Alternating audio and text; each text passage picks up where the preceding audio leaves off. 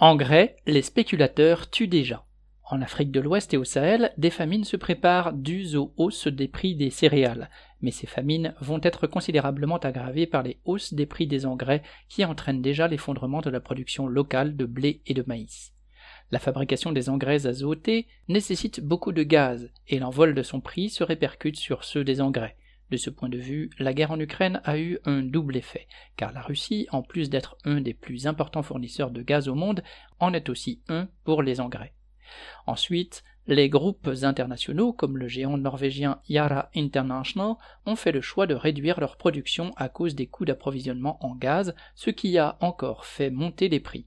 La spéculation, qui s'immisce vraiment partout, s'est engouffrée dans ce secteur aussi au point qu'aujourd'hui le niveau des prix est si élevé que même les producteurs d'engrais africains, notamment nigérians, préfèrent profiter de l'aubaine pour exporter leur production au Brésil et en Europe plutôt que de l'écouler sur leur propre continent.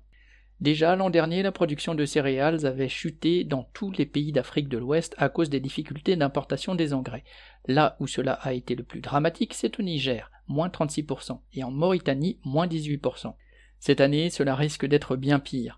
Tous ces pays vont être coincés entre, d'un côté, une production céréalière locale catastrophique et de l'autre, des prix internationaux des céréales exorbitants. Les caméras de télévision sont actuellement braquées sur les champs de bataille d'Ukraine où se déroulent des atrocités, c'est certain. Mais quand montreront-elles les ravages causés par l'ordre impérialiste partout ailleurs? Pierre Royan.